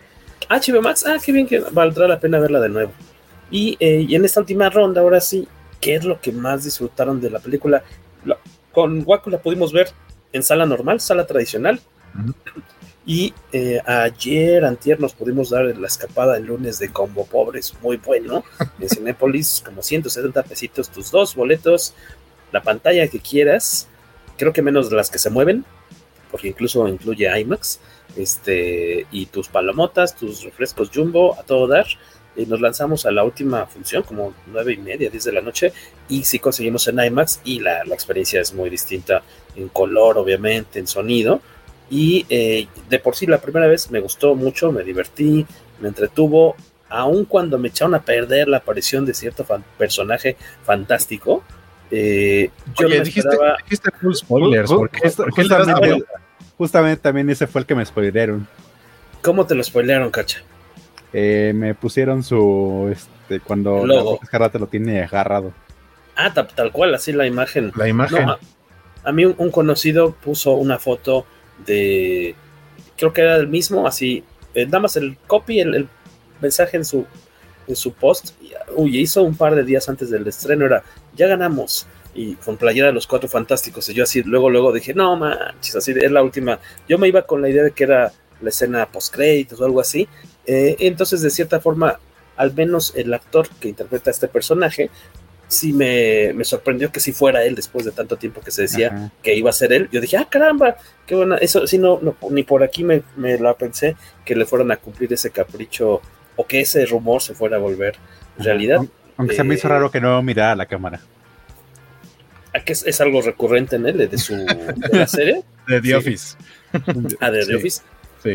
Eh, pero tal vez, lo, ah, obviamente que los, lo, toda la cuestión visual de cómo se, eh, se muestran lo, los poderes y demás de Doctor, Doctor Strange y sus colegas, este, esta escena de la en la que la pelean música. Con, la, con la música está padrísimo, pero yo creo que lo que más, y, y bueno, aparte me encantó eh, el color que es como muy representativo de las películas de, de Sam Raimi y eh, obviamente como decía Jorge, pues todos estos este tipo de estos movimientos de cámara y eh, el humor que de repente manejan y este, este checklist de algo le va a salir de la boca a uno. Yo por un momento es, ya, ya, ya veía que a esta actriz, a, la, a, la, novia de Doctor Strange, en algún momento estos demonios le iban a vomitar encima. No pasó, yo creo que estuvo así una, a un tantito de que pasara. Yo dije, en cualquier momento aquí le van a vomitar a alguien en la cara. No pasó. Este, pero eh, todos esos elementos que, que, hemos visto en las películas de, de, terror o de Sam Raimi, me encantó verlos de nueva cuenta, pero lo que más disfruté creo que fue la música de Danny Elfman. la pude disfrutar más ahora en esta segunda vuelta. En verdad, qué, qué, bonita. Me, encantó como empata padrísimo con, con, muchas de las acciones. Es creo que, eh, y aparte porque yo no había puesto atención eh, antes de ver la primera, de verla por primera vez, yo no iba con, había sabido que se había liberado el, el soundtrack, eh, los nombres de los títulos, del, el título del, score, y que pues te podía echar tal vez o no, o revelar ciertas partes de la trama pero eh, no le puse atención en su momento. Y, entonces, y yo no sabía que la música era de Danny Elfman hasta que estábamos en la película viéndola y empecé a, como notar cierta, ciertos elementos que dije, esto me suena a Danny Elfman. Quiero, supongo, o sea, sería lógico que fuera él y no me lo esperaba. Eso es lo que más disfruté. En tu caso, aquí Carlos se, aquí, se, notó que era Danny Elfman a diferencia de Justice League. Que, jamás reconocí su música. En cambio, aquí los primeros acordes. los pianazos, ¿no? Sí, Ajá muy, muy bonito. Eh, tú, Carlos Cacha, ¿qué, fue tu hit? Creo que toda la imaginería visual que tuvo este la película, me sorprendió justamente cómo, cómo usaban los recursos de, terror, cómo estaban rayando justamente para... Supongo, que los ejecutivos de Marvel estaban nerviosos de a ver si no rompía este, la clasificación y se brincaba a otro lado. Pero justamente Sam Raimi lo sabía balancear bien con mucho, con mucho con el humor de cosas que parecerían demasiado aterradoras. Este, agregaba chistes, chistes este, justo en el momento para que no parecieran tanto. Creo que, creo que incluso había como fallitas de el maquillaje que se veía a veces un poco plasticoso, pero creo que también justamente se ayudaba para que no se viera tan aterrador y mm. viera de, ah, sí es un cadáver, pero me está divirtiendo porque está haciendo cosas chistosas. Creo que justamente eso de cómo va este un poco malabriano con los límites entre lo divertido y lo terrorífico, que justamente es una de las de los sellos de Sam Raimi. Rogelio Fortanel dice, lo que me gustó, la pelea entre los Strange con las melodías de Beethoven y Bach, entre otras. Y en tu caso, Joaquín. A mí, obviamente me, Probablemente sí uno de los puntos en los que más me emocioné fue porque yo llegué sin spoilers ver a, a, John Krasinski como a Reed Richards porque él había sido como el fan cast un, fancast muy sonado desde hace varios años. No, no es algo reciente. Entonces, de pronto ver que sí sucedió fue como, ah, órale, qué chido. O sea, sí, sí siento que toda esa parte de ese universo donde están los Illuminati fue como un Wanda mata al universo Marvel, o por lo menos a este cachito del universo Marvel. Por eso yo no tengo bronca con ello, porque hay gente que está enojada, porque todos se murieron muy rápido y qué va a pasar después. Puede pasar cualquier cosa y no importa, porque como era otro universo, pues eran en teoría personajes desechables. Em, esa parte me emocionó mucho. Eh, obviamente, escuchar el temita de los X-Men noventeros cuando entra el profesor X con su, con su silla amarilla, muy también de la serie noventera. Este, pero lo que más me gustó también fue esta eh, conjunción entre de, cómo meter, intercalar eh, estas, eh, tanto la música como las tomas de horror con la intensidad de la acción, porque a fin de cuentas venimos de una pelea de película de superhéroes y de pronto una persecución esta en los túneles me pareció muy cool eh, la manera en la que para no mostrarte a una eh, a una Wanda que se viera como Carrie llena de sangre, porque parece que está llena de sangre, pero no es sangre, es aceite de los Ultron con los, con los que acaba de pelear. Entonces, digamos que ahí no hay una onda que, que dijeran, ah, es que tiene sangre y por eso vamos a cambiarle la clasificación a la película. No, está bien justificado, bien jugado, eh, bien jugado, bien bajado ese balón, bien jugado ese truco. Este, y, justo, ¿no? El cómo, cómo, los va persiguiendo, el pretexto de este tipo de, escenas. Eh, eh, vaya, en general me pareció una película bastante redonda, la, la disfruté bastante y de, ahí como que sin querer, queriendo, la vi ya tres veces y las tres veces la he disfrutado bastante. Y George, cerrando esta última ronda, ¿qué es lo que más eh, disfrutaste ahí al, estar sentado en la sala? Pues también la emoción que causa en el público. eso este, pues es algo que el cine pues logra transmitirte de estas películas o las de comedia o las películas de horror siempre tienen un efecto muy visible al disfrutarlas de manera grupal, ¿no? Este horror que se contagia o la risa también que se contagia, algo que no lo puedes tener aunque la veas en casa. Muchos dicen, ah, pues yo, yo no, las veo piratas en mi casa. A mí me gusta sentirlo ahora que podemos, todavía hasta donde Don Covidio nos diga, pero ahorita que pues es más seguro ir a la sala de, de cine, este regreso a las salas cinematográficas para ver pues este cine escapista después de todo lo que hemos pasado estos dos últimos años encerrados. La respuesta del público me, parece lo más gratificante, de cómo, cómo reaccionan. En, a la función que fui, al terminar, por ejemplo, estaban unos, pues unos niños, no sé, este, tendrían 10 eh, años, por ahí 11 años, y estaban comentando, y bueno, les iba a causar pesadillas la película, estaban este, comentándole ahí a sus papás, voy a dormir en la noche, pero feo, estas pesadillas, estuvo de miedo, o sea, eso realmente me, encantó. Ya luego nos centramos mucho en estas películas para uno que ya está muy baquetón, la verdad, pero en realidad estas películas también están hechas para ese público así adolescente, público menudo, público peque, público joven, que está descubriendo todo esto. Y me parece que justamente el tener estas películas de horror eh, a tan temprana edad, digo, es un contexto muy distinto a la de cada uno de nosotros, pero me parece eso también muy gratificante, ¿no? O sea, se asustaron, pero se divirtieron, ¿no? Esta escena, por ejemplo, donde el profesor Charles Javier entra a la, a la mente de Wanda y que pues logra ahí esta, este susto, este típico de las películas de horror, así donde ah, te espantan y sale algo, me parece algo muy bien logrado, que no se había hecho aparte en estas películas Marvel, ¿no? Y pensando en ese público pues muy jovencito que lo está viendo, pues sí les va a causar ahí pesadillas. El Doctor Strange acá zombificado. Eh, lo gocé tremendamente. Obviamente la, escena de, de los cameos de todos estos Illuminati, que oh, eh, pues nadie se esperaba, por lo menos en mi sala. Obvio, al profesor Charles Javier, pues ya estaba más que anunciado desde el tráiler y especulaciones. Aparte, pues si uno sigue todas las notas faranduleras, pues te diste cuenta que Charles Javier fue a la premier de la película, entonces dices, ah, si va él, seguro, entonces es cierto, ¿no? Entonces no era tanto esa sorpresa, pero ver a los, a los otros miembros por ahí, un poco también Marvel mató eso con el escudo de la capitana Carter, ya en uno de los últimos avances, creo que si lo hubieran guardado también hubiera resultado más sorprendente, pero pues obviamente ver ahí a, a, John Krasinski, como ya lo mencionaron, ahí como Mr. Fantástico, pues sí fue algo de, en serio, sí, sí lo lograron, wow, ¿no? Y todos gritando así de, no, no, no puede ser, wow. Y pues este, al propio actor que originalmente había interpretado a Black Bolt en la fallidísima serie de Los Inhumanos, acá volverlo a, interpretar con más dignidad.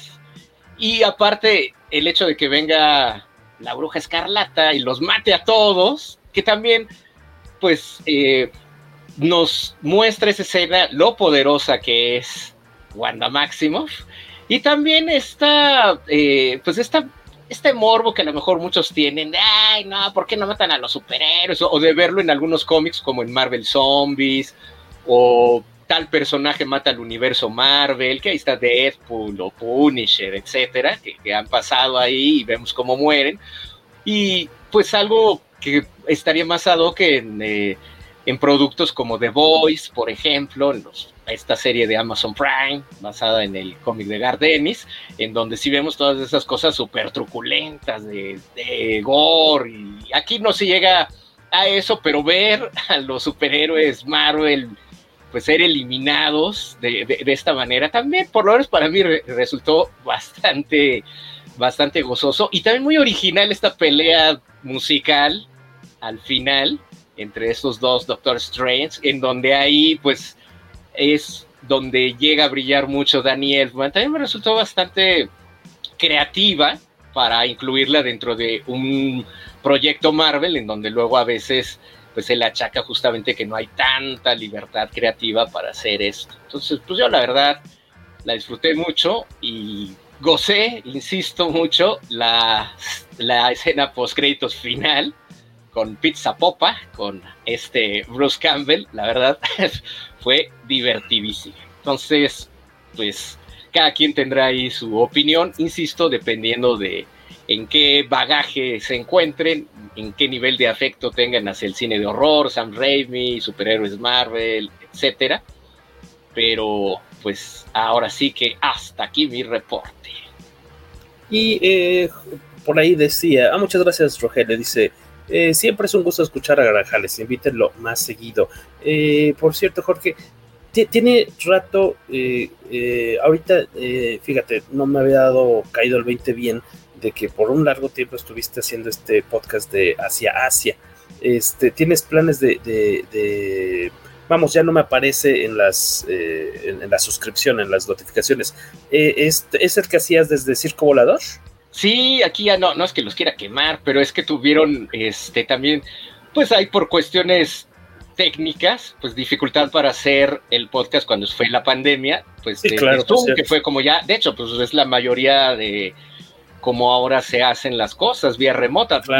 bueno, está Google Meet, está este StreamYard, en fin, ya hay muchísimas plataformas para hacerlo de manera remota. Y eh, pues durante estos dos años sí había como algunas dificultades para precisamente poder hacer el programa vía remota desde casa. Entonces, pues estuvo suspendido durante todo este tiempo y pues ahora que ya poco a poco se está regresando a una normalidad, a cuestiones presenciales, pues espero poderlo retomar este podcast que tenemos acerca de la cultura popular alternativa y underground procedente del continente asiático hacia Asia. Pues a ver eh, si más adelante, ya en esta segunda mitad de, del año, lo, lo, retomo. La verdad es que también ahí ya se me juntaron pues otras cuestiones eh, pues laborales. Me dediqué a hacer cursos en línea, también ya mejor directo de casita y pues la verdad, este, pues aventarme tres cursos al mes, pues sí está pesado, ¿no? Porque es estudiarle mucho, a pesar de que son temas que uno dice, sí, lo domino, sí lo sé, pero siempre hay que estudiar porque invariablemente va a haber alguien que sepa más que tú. Entonces siempre hay que estar preparados para, para todo, sobre todo en este tipo de, de cursos, pues y donde la gente te va a pagar para recibir un conocimiento, pues uno también tiene que estar a la altura, ¿no? De, de todo ello. Entonces sí, ya me fue pues bastante eh, complicado al estar haciendo los tres cursos y luego preparar el Asia Asia si regresábamos de manera virtual. Entonces, pues sí, ya opté por dejarlo descansar un, un ratito, pues esperemos que, que regrese por ahí. ¿Y cómo se pueden enterar de los siguientes cursos que traes bajo la manga? Bueno, pues ya que me das la oportunidad, la chance, bueno, pues ahí en mi muro, la verdad, este ya debería de tener más recursos para que se enteren de otras maneras, pero ahí en mi muro de Facebook es donde, pues perdón, ya sí soy muy, iba a decir boomer, pero más bien generación X, que todavía seguimos anclados en el Facebook, cuando pues lo de hoy más bien es el, el Instagram y el TikTok pero pues uno ya está, ya está muy mayor, les digo, entonces pues no me queda más que seguirlo haciendo ahí en el Facebook, espero ya modernizarme, aunque tengo mi Instagram, en realidad pues no, no lo he utilizado como para sacarle lustre a este tipo de cosas, y pues los cursos, eh, usualmente ya también los bajeran de tres al mes, pues nada más así como de uno o dos, porque sí, sí es pesado el, asunto. Entonces vamos a estar eh, teniendo yo creo que máximo dos al mes, sobre todo porque ya también mucha gente está saliendo a lo presencial y ya lo último que quiere es quedarse en su casa a ver pantallitas de computadora y es de, no, yo ya quiero salir, quiero vivir, quiero ir al cine, quiero ir a conciertos, quiero ah, estar en el metro recordando que es imposible andar en los días de mayo con estos calores en el metro, pero aún así quieren salir. Entonces, eh, pues ya solamente serán ahí dos de cursos al mes.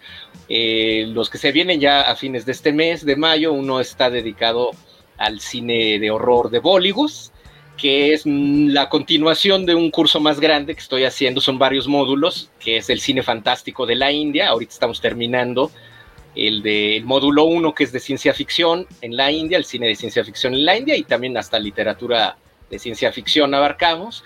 Y pues vamos a iniciar este de horror en Bollywood, Y el tercer módulo será de cine de fantasía y de acción en la India. Eso ya será más o menos como por julio.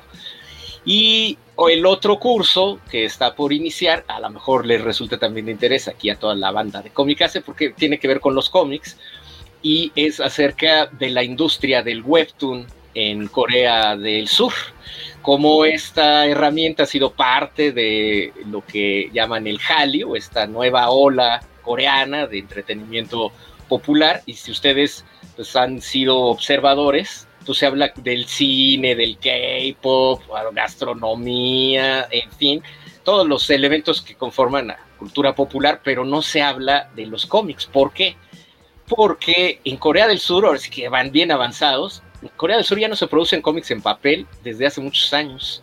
Hay apoyos que se han dado, iniciativas gubernamentales desde fines de los 90 para apoyar el desarrollo de la Internet, y es por eso que pues todos los cómics en Corea del Sur se hacen para celular, para formatos de, pues vaya, de tabletas, para formato de internet, lo que se conoce como webtoons, que en realidad webtoons es esta plataforma, es como cuando decimos resistol, y nos referimos a pegamento, ¿no? O pañuelo facial, en lugar de decirle así, le decimos Kleenex, ¿no? Pura marca. Y ahora para decir a este tipo de cómics, les decimos Webtoons, pero en realidad Webtoons es una plataforma que también ha estado arrasando, eh, comprando editoriales en Japón, ya está Webtoon Latinoamérica, apoyando a talento también aquí de, de toda la América Latina. Entonces vamos a dar un recorrido acerca de la historia del cómic en Corea del Sur y esta transición al webtoon y cómo el webtoon pues es uno de los elementos básicos que tiene Corea del Sur para difundir su cultura popular y de la misma manera que el K-pop, etcétera. Entonces vamos a, a, analizar desde puntos de vista comerciales, de industria y creativos el webtoon y la industria de la historieta en Corea del Sur.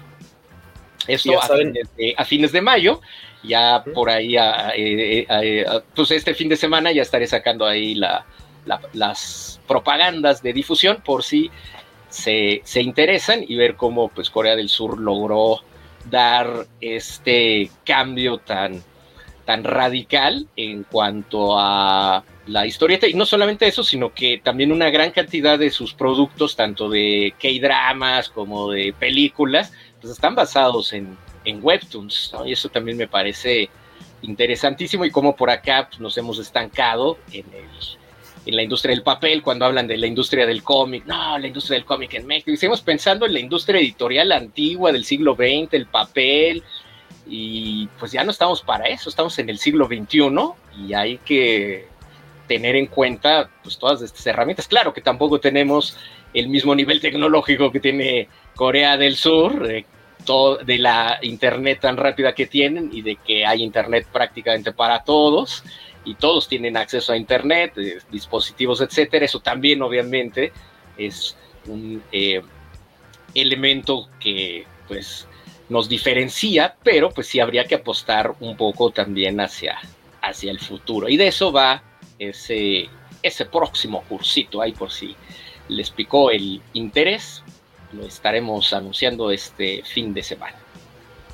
Chequen ahí en Facebook el, perfil de Jorge Grajales, es jorge.grajales.923d, porque pues probablemente haya más de un Jorge Grajales en el, Sí, hay otros, eh, son de otros multiversos, este, no se vayan sobre eso, hay uno que es salsero, muy famoso, este, sudamericano. Sí, es cierto. Sí, no, no, no, vayan con eso. No lo conocía. así como es el universo Marvel, el bueno, el 616, pues acá es Jorge Grajales 923, el 923, ese es el de este multiverso, no, no se vayan con otros. Justo descubrí al salsero hace unos días buscándote en YouTube. Dije, ah, cara, y, veo que es bastante popular. No, súper popular. Súper, súper popular. Sí, sí, sí, sí. Así es. Oye, en verdad, muchas gracias, Jorge, por prestarnos un rato de tu valioso tiempo aquí al podcast con mi casa para venir a cotorrear del de, Doctor Strange, de Sam Raimi.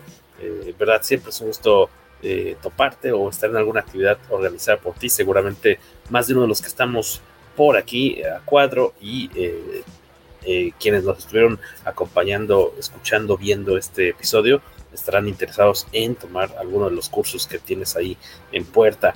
Eh, Guaquito, ¿dónde te escuchamos? ¿Dónde te leemos? ¿Qué rollo? Eh, pues aquí en el PPC, en el poderoso podcast Comicase, eh, cuando hay chance en los programas sobre videojuegos de la Covacha eh, Cobocho Bits, que suelen ser los sábados a las 4 de la tarde, pero vamos variando las fechas porque en teoría son cada 15 días, pero también dependemos de que pueda el equipo en general. de la vida real. de la vida real. Y eh, también en las covacharlas, que son los programas que tenemos donde platicamos eh, capítulo a capítulos eh, sobre las series de, iba a decir de, Disney, pero pues ya también le entramos a Peacemaker, le entramos a Invincible, entonces más bien series basadas en personajes de cómics, porque ves como lo nuestro. recién terminó Moon Knight, pero la que sigue es Obi-Wan. Supongo que esa covacharla va a ser en fin de semana, entonces ahí estaremos platicando ya a finales de este mes, cuando estrene la serie de del Jedi. Carlos Rambert, ¿dónde te seguimos? ¿Dónde andas? A mí me pueden seguir en Twitter, en Instagram, como arroba Carlos Rambert, es donde voy subiendo mis dibujitos. Perfecto, y acuérdense que por ahí está el librito de colorear de eh, villanos con arte de Carlos Rambert, de esta exitosa serie de cartoon. Ajá, sí, la encuentran en cualquier librería. Cartoon y en Network. ¿Cómo, ¿Cómo, se llama? ¿Cuál es el título completo del librito de colorear? Es la bitácora del Dr. Flug, el diario de demencia. Perfecto, ahí van a poder encontrar arte del señor Carlos Rambert, este ilustre miembro del PPC, mm. eh, y con mucho seguidor ahí veo que te dejan preguntas muy interesantes en Instagram, todo la, el fandom de, de, esta serie animada. Y sí. saber que Lo famoso de la serie, yo soy un pelagatos más. dejan preguntas clavadísimas, pero está divertido. Eh, gracias por juntarte de nueva cuenta con nosotros, Carlito Rambert y Jorge Grajales. En verdad, de nueva cuenta, pues muchas, muchas gracias, George, por tomarte gracias, este, gracias este a tiempo. Ustedes. A Rogelio, Alberto, perdón.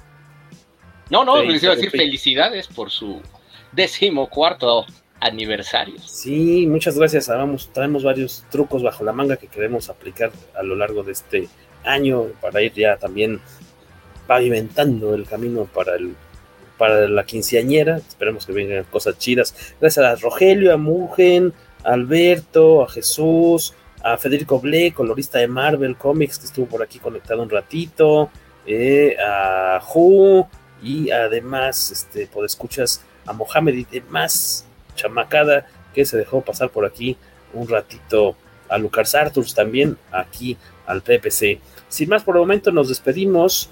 Eh, nos escuchamos la próxima semana en un episodio más del poderoso podcast. Comicase.